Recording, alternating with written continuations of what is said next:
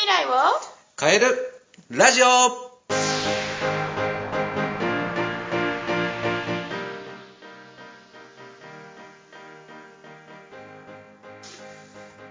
い、えーこんにちは。今日はですね、えー小学校とか、まあ、幼稚園生がやまでにやっておくべき勉強ってところについて話していきたいと思うんですけれども、はい。まあ、あの塾に来る子たちは小学生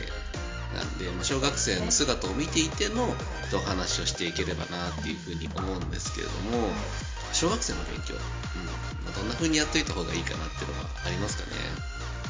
えー、そうです。まあでも思う一番に思うのは本はすごい読んでほしいなと思います最近の子特にまあ中高生なんですけどやっぱ本読まない子が多くなってきていて現代文とか国語の読解力ですねっていうのが弱くなっているのでそれってやっぱちっちゃい時からどれだけ本に触れられているかっていうのも大きく関わってくると思うので私は一番に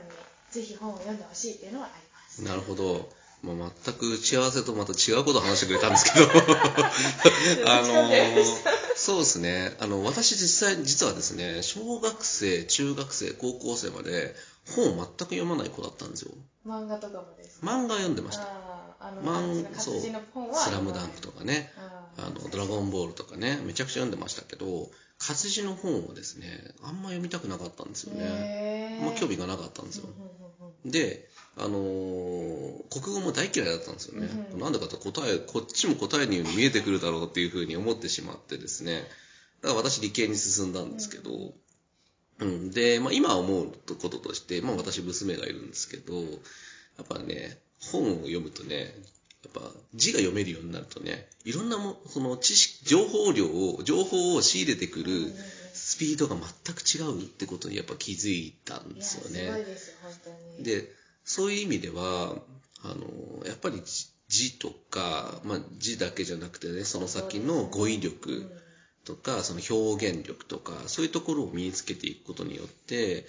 あの、話し方とかもね、変わってくると思うし、伝え方、人への伝え方っていうところも変わってくると思うんで、勉強以外のことでもすごく役立つなっていうところが、まあ、私のちょっと後悔でもあるかなっていうところはあります。まあ、ちっちゃい頃頃はね、そういうところをあまり気にしてなかったところもあったんで、感性が磨かれますね。うん。そうですね。私大学からめちゃくちゃ読むようになったんですけどあ、そうなんですねそう。へえ私はビジネス書にすごい偏ったんですけど、ああ私逆にそう、めちゃくちゃビジネス書を読み漁ってね、多い時年間50冊以上読んでましたね。おだーか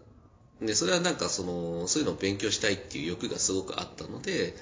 ね、立場上の部分もあったけどね、うんそういうので読むようになってきましたね。私はあれですね本はもうすごいちっちゃい時から私の場合日本語を覚えるのが本だったので、うんうん。あのー本から全部日本語の知識を入れてった人なので今だともう年間150は読んでるんですけどもういろんなジャンルですけど最初は日本語が全く分からなかったので絵とかで情報を得てましたなるほどね。やっぱ本読むことによってね、やっぱ違いますよね。全然違います語彙力とかもまだ私は全然ないって言われるんですけどう親にはん。あとはそうだな、小学生のところで言うと、その習い事ですよね。ああ習い事そうですね、うんこれは打ち合わせ通りですけどね。はい習い事、習い事なんですけど、結構ね、まあ、ちっちゃい頃から習い事、私も剣道、水泳やってましたね。松駒先生何やってました、私ピアノバレエ水泳ですね。めちゃくちゃやってますね。やってました、うん、今考えるとどうでした？よくやれたなって思います。学校行って 習い事週3週4行ってっていう。でそれに塾も行ってたので、うん、私もそうですね、塾も行ってましたね。あ、ピアノもやってましたね、私。習い事3つは限界です。そうですね。で、なんかこう、習い事って、親はね、子供に可能性をいっぱいかうん与えたいってところがあるから、結構いいっぱいやらせちゃいがちっていうところがあるかなと思うんだけど、子供は結構パンパンですよパンと。パンっていうところはちょっと抑えた方がいいかなっていう部分かなと思ってて。できないと怒られるっていうのがああると余計にね。なんかもうなんかこれをやらなきゃっていうのでできなくなっていくっていう小学校の時はやっぱりね親にねこうとかね影響力すごいですそうね迷惑かけたくないってところがやっぱり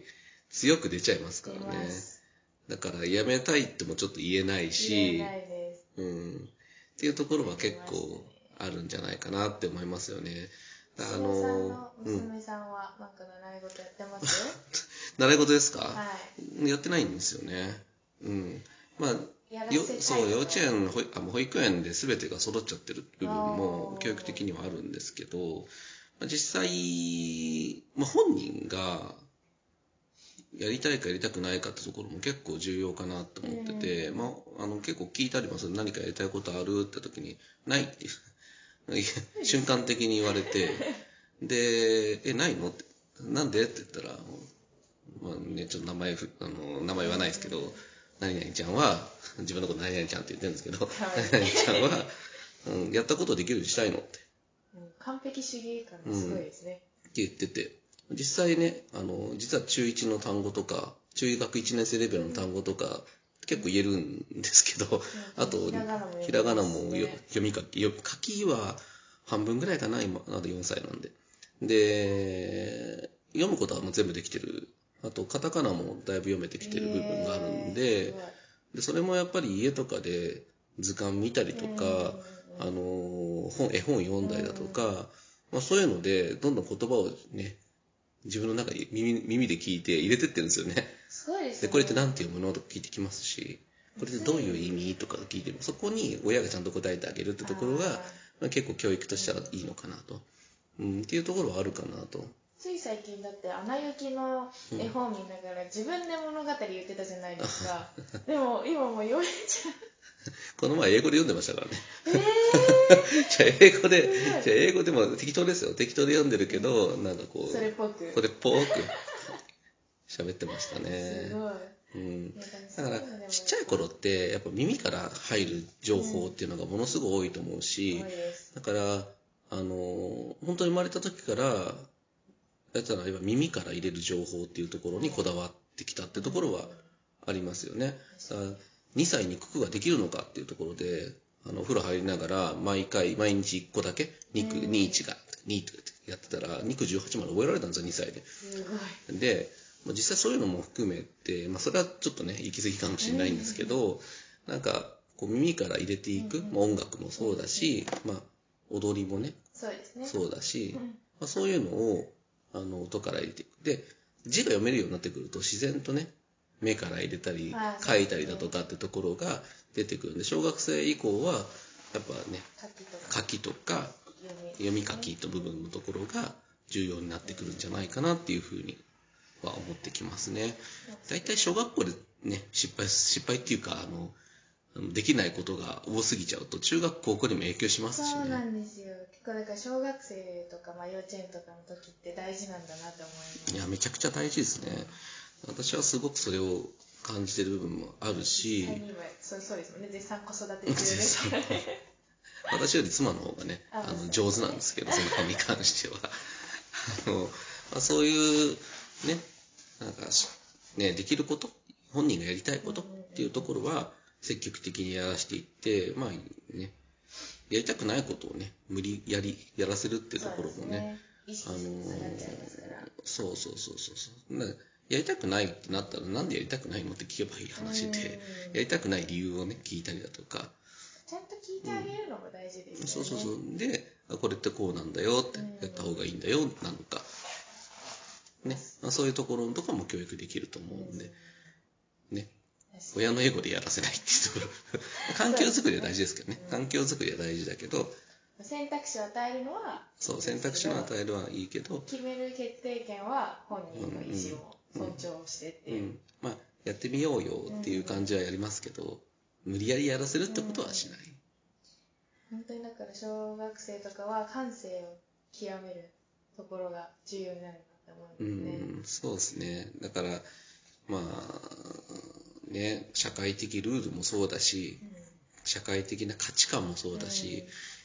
ね、えーそういうところってやっぱちっちゃい頃から、まあ、小学校終わるぐらいまでなのかなっていうところはですごく感じますよね。それを与えていくのは、まあ、わ我々であったり、親。ね。親世代、親の宿命なんじゃないかなっていうふうには私は思いますけど、松本先生はまだ結婚されてないので。そうなんです。ちょっとまだあこの絶絶賛絶賛彼氏募集中ということで。こんなことラジオで言ってもちょっとあれなんですけどね。ということでですね。え今日はですねえーっとテーマ テーマはそうですね。小学生の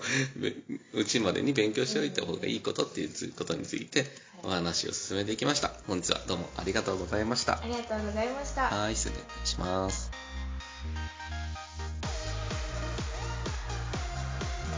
この提供は梅内由美様の提供でお送りいたしました。